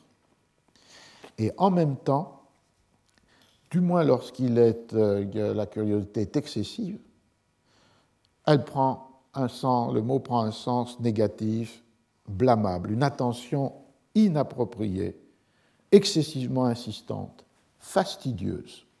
Et euh, derrière, il y a évidemment l'idée du, désir de connaître des choses qui sont soit inutiles, soit euh, secrètes. Et euh, dès le XIVe siècle, dès des textes de Chaucer ou des Vies saints, on trouve la condamnation de cette curiosité lorsqu'elle est euh, euh, arrogante, trop fière, trop insistante. Dans un texte de 1518, le miroir des bonnes manières, Mirror of Good Manners, il y a le mot, il faut refuser the proud curiosity, une curiosité fière, donc arrogante, donc s'aventurant là où il ne devrait pas aller, donc excessive. Et donc ce mot-là qu'avec l'opération maintenant bien connue, de muer euh, en positif aristocratique le négatif commun, euh, que euh, choisit Hobby est sans doute tout à fait conscient qu'il y a cette ambivalence dans le mot, dans, le terme, dans les emplois du terme en anglais, ce qui lui permet d'utiliser à sa manière le second versant, c'est-à-dire un versant négatif, puisque ce qu'il faut fuir, c'est quoi? L'affectation ou la curiosité. Alors, recklessness, est un mot ancien dans le sens de négligence, de dédain, et toujours d'ailleurs dans un sens euh, donc, euh, négatif. Euh, les exemples que l'on trouve sont des exemples, par exemple un texte de 1439, les marins de certains bateaux, par leur négligence et leur mauvais misgouverner, leur mauvais usage, de, mauvaise conduite du bateau, ont heurté et détruit ou endommagé d'autres bateaux. Donc on voit bien que le recklessness, c'est ce manque d'attention qui fait que, en tant que capitaine du bateau, vous le faites euh, jeter contre un autre bateau. En 1581, il y a un autre exemple euh, qui est dans un contexte plus euh, religieux, qui est l'idée que jamais une telle recklessness ne peut s'accommoder avec la gracieuse miséricorde de Dieu. Donc là encore, cette négligence, ce dédain, cette absence de soins tout à fait contraire avec euh, le pardon ou la miséricorde que Dieu peut accorder. Euh, et donc on voit que le, mot, toujours pris dans un sens négatif, pouvait se lier à un verbe, to reckle, négliger une tâche, ou tout, un adjectif reckless, indifférent, irréfléchi, inattentif, insouciant, imprudent. Et donc Hobby, tout à fait consciemment, à la Castiglione, opère cette inversion du sens, puisqu'on ne trouverait dans ses emplois aucun sens positif ou favorable de recall, reckless, recklessness. Il inverse le sens et donc le défaut du vulgaire est transformé en qualité du courtisan.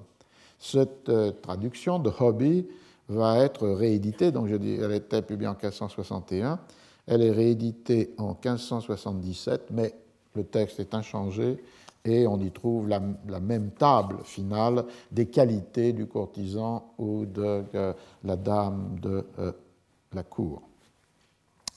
La, la nouvelle édition est de 1588. Elle est publiée à Londres par John Wolfe. C'est la traduction de Hobby, mais Hobby euh, euh, est, mort. Donc la révision, ah, il est mort en 1577, y compris avant la publication de la réédition du 1561.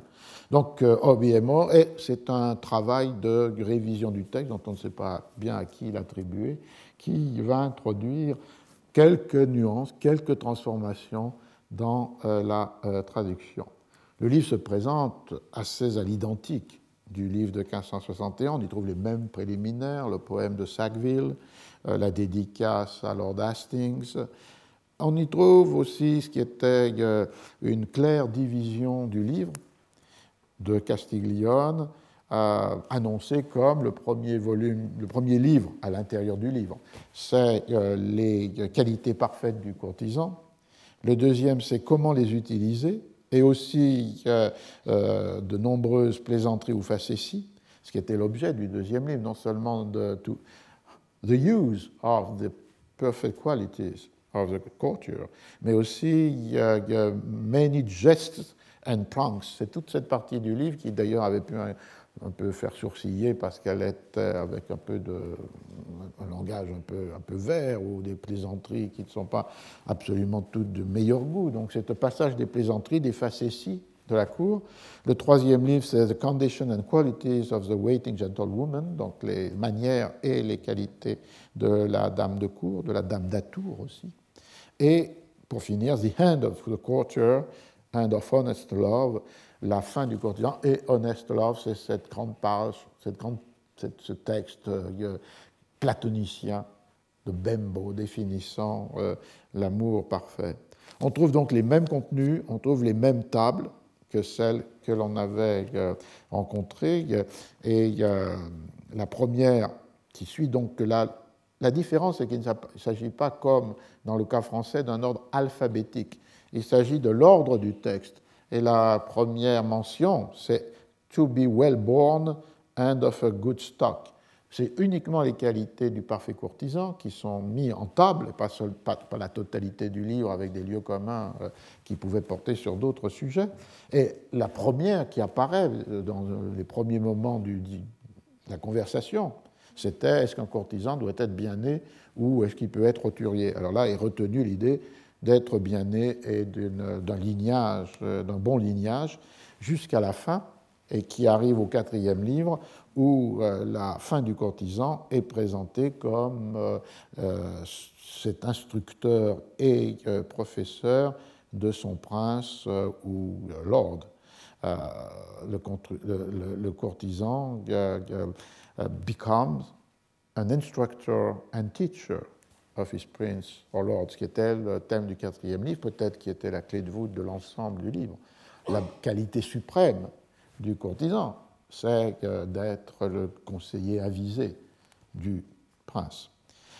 Dans l'édition de 1588, on a aussi un dispositif typographique qui clairement est imité de l'édition française. Trois textes, texte italien en italique, le texte français en romain, et là c'est le texte de Chapuis, et le texte anglais en black letter, ce qui fait que lorsque vous ouvrez le livre, vous avez une structure en six colonnes, euh, sur les extrémités l'anglais, au centre le français, et sur l'autre marge le euh, texte euh, italien, ce qui fait anglais, français, italien, italien, français, anglais pour ces deux pages qui sont l'une à côté de l'autre. Sprezzatura, alors ici, il y a une modification qui est euh, apportée à la traduction de euh, Hobby euh, pour affectation. il n'y a plus, il n'y a plus le mot. Il y a seulement too much curiousness. Donc curiousness a remplacé curiosity et avec cette idée de l'excès too much. Euh, on voit que la volonté d'utiliser curiousness est peut-être d'effacer tout ce qui pouvait rester de, traces positives dans curiosité et que le lecteur pouvait impliquer et être un peu dérouté par cette curiosité si euh, euh, négative, puisqu'on a curiousness donné en général seulement comme une attention fastidieuse et renforcé par le trop, too much. Il y a là, une, euh, dans des exemples d'emploi, dans, le, euh, dans, le, dans, les textes anglais contemporains, l'expression d'une curiosité pernicieuse, pernicious curiousness.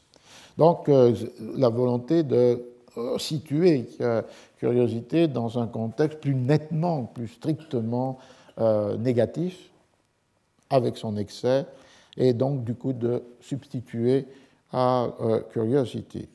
Euh, on a euh, aussi dans ce cas de curiousness le lien à l'idée qui apparaît dans les exemples d'emploi de savoir interdit, c'est-à-dire la, la, démesure du curieux qui veut connaître ce qui est de l'ordre du mystère.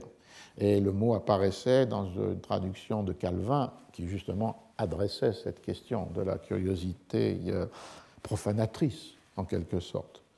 Donc, elle est renvoyée ici à l'excès de euh, l'application. Et dans le Oxford English Dictionary, un des, exemples d'emploi est celui de Hobby, qui n'est pas Hobby, puisque c'est la révision de la traduction qui emploie le mot curiousness. Et alors, la deuxième grande transformation, c'est la disparition de recklessness, et Sprezzatura acquiert une seconde traduction, a certain disgracing. Euh, alors, ici, on est le renforcement du paradoxe, puisque finalement, la grâce que produit la sprezzatura dans cette traduction anglaise est produite justement par ce qui est disgracieux, par l'absence de grâce, par la négation de la grâce. Et euh, on voit que là, le réviseur de la traduction de Hobby a poussé à l'extrême le paradoxe, puisqu'il traduit directement sprezzatura, qui doit produire de la grâce, comme a certain disgracing. Et à l'époque, le mot euh, disgracing est entièrement pris dans ses connotations euh, négatives. To disgrace est ôter la grâce il y a quatre exemples euh, qui sont donnés d'emploi. Euh, premier, les, les, vents d'orage euh, disgrace les fleurs, donc leur hôte, leur grâce en les euh, détruisant ou en les blessant. Un deuxième exemple, c'est euh, dans un autre contexte, euh, un, un, discours ignorant et rude disgrace un bon sujet, a very good matter. Donc là aussi, la destruction de la grâce qui était dans la matière par le discours qui est tenu sur elle. Un troisième exemple est euh, lié à la justice. Une femme qui a le nez coupé euh, voit la beauté de son visage disgraced. Et finalement, le dernier exemple, c'est euh, l'exemple d'un homme dont la panse proéminente le disgrace, apporte disgrâce. Donc, on a pour le verbe to disgrace cette série de destruction de la grâce physique ou textuelle ou naturelle. Et euh, dans d'autres séries d'emplois, on voit le verbe comme euh, discréditer, déshonorer, euh, disgracier dans le sens français. Et la disgrâce, au disgrace, apparaît comme justement l'acte de disgracier quelqu'un. On a donc un ensemble univoque de connotations qui est de détruire la grâce, qui a sans doute plus au réviseur de hobby, puisque du coup le, jeu pouvait être poussé euh, à l'extrême d'une grâce aristocratique qui serait produite par euh, tout ce qui dans le monde commun de l'emploi des termes est son contraire, la disgrâce. Alors du coup, on a, on a la volonté aussi, je pense, qui était très importante chez ces traducteurs, de euh, se référer en quelque sorte à l'étymologie première de sprezzatura, et on l'a vu avec desprecio, mépris, et maintenant avec euh, disgrace, c'est-à-dire de construire un mot qui est fondé sur une négation d'un euh, autre mot. La grâce est détruite, le prix est ignoré, et la, et la valeur est euh, euh, absente. Donc, euh, disgrace devient ne pas accorder de prix, ne pas montrer, ne pas montrer une attitude qui cherche à obtenir la grâce, la faveur du prince. Et donc, finalement, le suprême de cette grâce, c'est son absence. Et avec peut-être toujours chez eux la volonté de retrouver quelque chose qui, dans leur langue, serait construit de la même manière que Castiglione avait construit Sprezzatura. Et puis, d'autre part, finalement, montrer que la recherche de la grâce est identifiée à l'affectation, à la curiosité, et donc euh, une euh, grâce euh, exhibée, ostentatoire, est en fait une affectation. et ce paradoxe que tient le mot, qui est que la véritable grâce se donne dans les apparences de son contraire. Et c'est là l'usage de ce disgracing qui vient se substituer à recklessness. Alors je vais terminer avec la troisième euh, langue, brièvement, euh, et peut-être inattendue, c'est-à-dire les traductions en latin. On a là euh, un fait essentiel qu'on a souvent oublié. C'est bien sûr une immense bibliographie, c'est voué aux traductions du latin dans les langues vulgaires, le français, l'italien, l'espagnol, l'anglais. Mais on a peut-être moins pensé au fait que beaucoup de textes sont traduits en latin au XVIe et XVIIe siècle, de façon à acquérir une circulation au-delà de la connaissance de ces trois langues, euh, français, espagnol, euh, italien, et donc d'avoir un marché plus large, plus européen, en particulier pour les pays du Nord ou euh, l'Empire allemand. C'est le cas de textes qui ont été traduits comme ceux de Guy Chardin ou de Le Prince de Machiavel ou euh, le, livre de, même au XVIIe siècle. Le Léviathan de Hobbes a surtout circulé et a été lu dans sa traduction latine. Donc on a une, un mouvement et qui s'applique aux courtisans aussi, puisqu'il y a trois traductions en allemand, en, en latin, pardon. La première en 1561 de Johannes Turler, T-U-R T-U-R-L-E-R, e professeur de droit romain à l'université de Marbourg. L'édition est de Wittenberg, autre capitale universitaire, réédité en 1569. Et en 1571, on a une traduction de Bartholomew Clerk, C-L-E-R-K-E, e, qui est professeur de rhétorique à Cambridge, à King's College, et l'édition est à Londres, et huit, enfin, huit éditions entre 1571 et 1619, alors même qu'il y a deux traductions, enfin une traduction révisée en anglais. Donc on a un, phénomène, et la troisième est plus partielle, c'est seulement le livre 1, et elle apparaît à Strasbourg en 1577, et elle est quatre fois rééditée avant 1619. Donc c'est un phénomène assez massif. Ce n'est pas une curiosité de traduire le, le Castiglione en latin, c'est un marché parallèle au marché dans les langues vulgaires, qui euh, entraîne d'ailleurs de plus en plus à la fin 16e, début 17e, euh, des rééditions de l'édition latine qui semblent se substituer aux euh, rééditions moins nombreuses, beaucoup moins nombreuses, en voie d'épuisement des traductions en langue vulgaire. Donc on a un phénomène extrêmement intéressant, la traduction en latin de textes en vulgaire.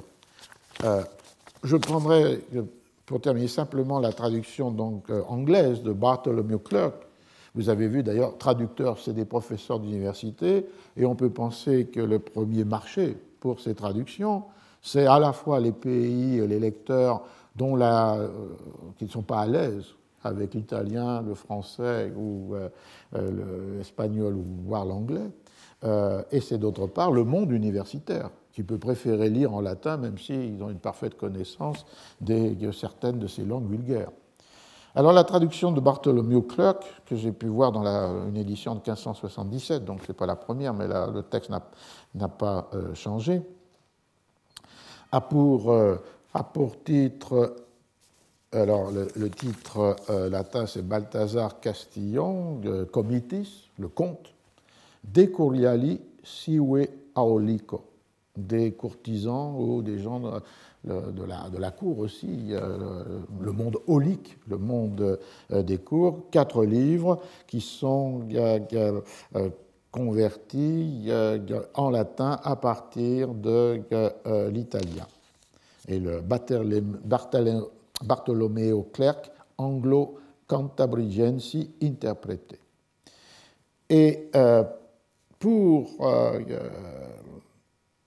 pour le passage clé, il oppose ce que l'on doit éviter, curiosam affectationem diligenter evitemus, que soit évité euh, avec soin, diligenter, l'affectation curieuse, curiosam affectationem. qui est finalement déjà la, liaison entre l'adjectif curiosam, enfin avec sa forme à l'accusatif, et du mot affectationem. Donc, dans la traduction latine, on retrouve quelque chose de cette équivalence qu'on a déjà rencontré en espagnol et euh, en anglais, de faire de curiosité un équivalent d'affectation. Non pas ici comme un synonyme, mais comme un adjectif qui qualifie l'affectation. Alors la sprezzatura devait poser un peu plus de problèmes et euh, il dit ce qu'il faut, c'est d'user de negligenter et ut vulgo dicitur dissolute proferatur. Il faut proférer, faire les choses avec diligenter, negligenter, d'une manière négligée, et, comme dit le vulgaire, d'une manière dissolue, dissolute. Alors ça mérite attention, évidemment, ces deux, euh, ces deux mots. Euh, là, on peut retourner simplement en première analyse au, au Gaffio, le dictionnaire de latin, et voir que negligenter, qui vient de negligentia, est un mot euh, presque toutes les, occurrences sont référées à Cicéron. C'est-à-dire, euh, c'est un mot qui apparaît euh, dans la, rhétorique, qui indique la négligence, l'indifférence, l'insouciance, Negligenter avec un E et non pas negligenter comme mot euh, euh, le fait le traducteur latin clerk, euh, et faire les choses sans soin. Mais il y a du coup la même inversion du sens qui apparaît dès les usages latins, puisque ce qui est rendu possible par cette négligence, c'est qu'il y, a une signification ambivalente, c'est-à-dire euh, une forme de mépris, mais qui n'est pas pris dans un sens négatif, qui est d'établir une distance aux choses. Et on verrait dans cette euh, dominante des usages négatifs naître, apparaître cette possibilité d'un sens positif que reprend Clark, négligenter. Il faut euh, proférer, faire avec cette euh, euh, négligence qui donc nous conduit à la sprezzatura.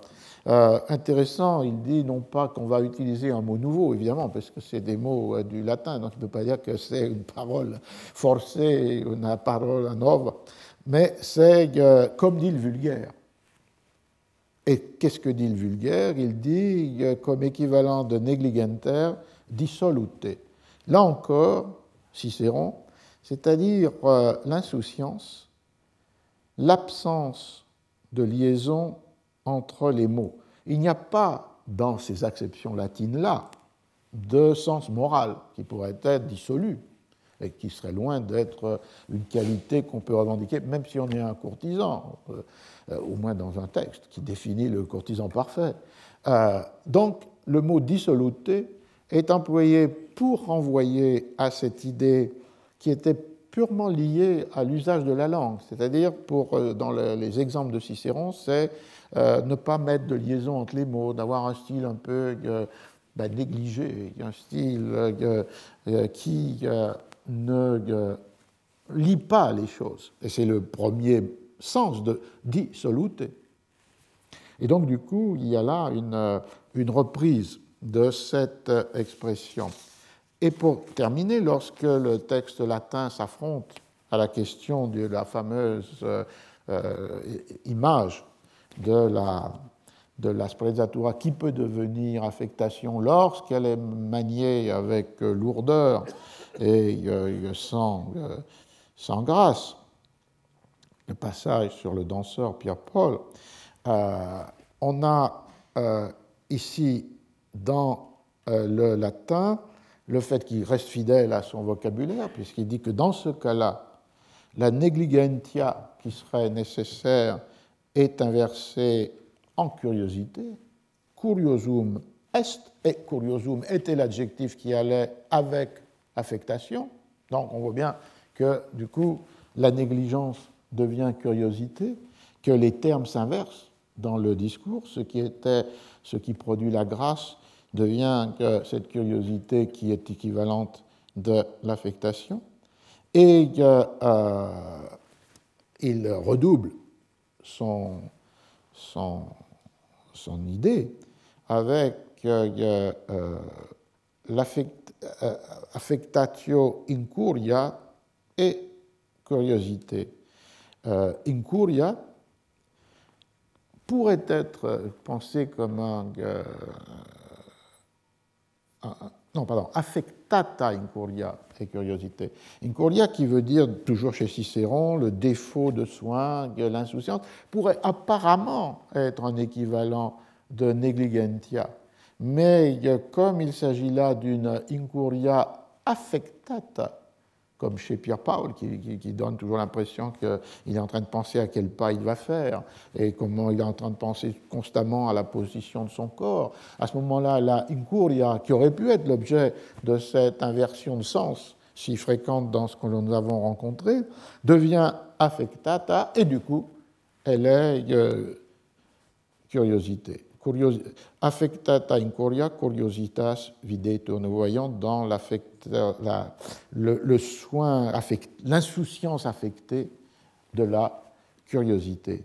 Ce qui amène évidemment à cette euh, euh, question, et c'est pour ça que je pense que tout en, en essayant de montrer peut-être au début de la séance prochaine ce qu'il est advenu de ce lexique, de ce vocabulaire euh, après le XVIe siècle, c'est-à-dire à un moment où finalement vont se réduire les rééditions du texte de Castiglione et où de nouvelles modalités de discussion de ces mêmes concepts, si nos mots, vont apparaître, euh, de porter l'attention sur cette, sur cette ambivalence permanente de euh, curiositas, parce que dans de nombreux cas que nous avons étudiés jusqu'à maintenant, on voit un effet produit par une inversion de signification. On prend un mot, il a une signification ordinaire, vulgaire, commune, et une marque de sprezzatura dans le discours, comme ensuite dans le modèle du courtisan, est de mettre les choses à l'envers, de faire que ce qui est euh, euh, ordinaire pour le vulgo, le vulgaire, l'usage commun, devient une distinction, distinction lexicale dans le discours de qui tient le discours, et ensuite une distinction dans les manières d'être, de parler, de comportement, de conduite du euh, parfait euh, courtisan. Le cas de curiosité était différent, parce que c'est un mot qui a cette ambivalence d'essence originelle et le mot étant pris évidemment dans une tension entre la référence euh, de la condamnation chrétienne, de qui veut s'emparer des savoirs réservés que seul Dieu possède, et qui avait cette autre euh, référence qui était celle, effectivement, d'une euh, volonté légitime de connaissance.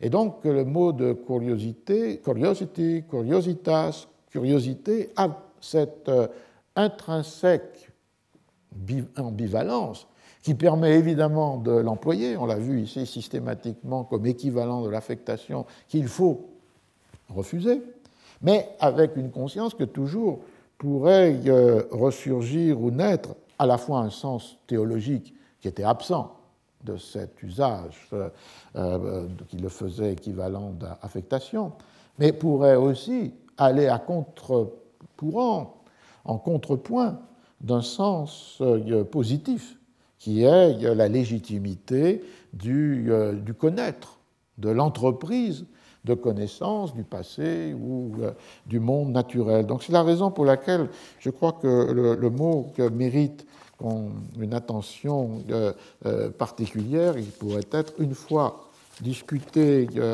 cette question de qu'est-ce qu'il devient des traductions possibles, sinon de sprezzatura, mais de ce que visait la sprezzatura au euh, XVIIe siècle, de porter l'attention sur ce mot de curiosité qui est si fondamental pour la Renaissance, puisqu'il est à la fois un mot qui a ce statut ambivalent, il est un mot qui est à la fois un mot dans les discours et dans les choses, les cabinets de curiosité, c'est-à-dire une institution, la curiosité, non plus comme une vertu ou un défaut, mais la curiosité comme euh, une institution, un lieu, euh, une pratique de, collection. Donc je crois que ça, vaut la peine de, passer de sprezzatura à euh, curiosité. Bien, merci. Retrouvez tous les enseignements du Collège de France sur www.collège-2-france.fr.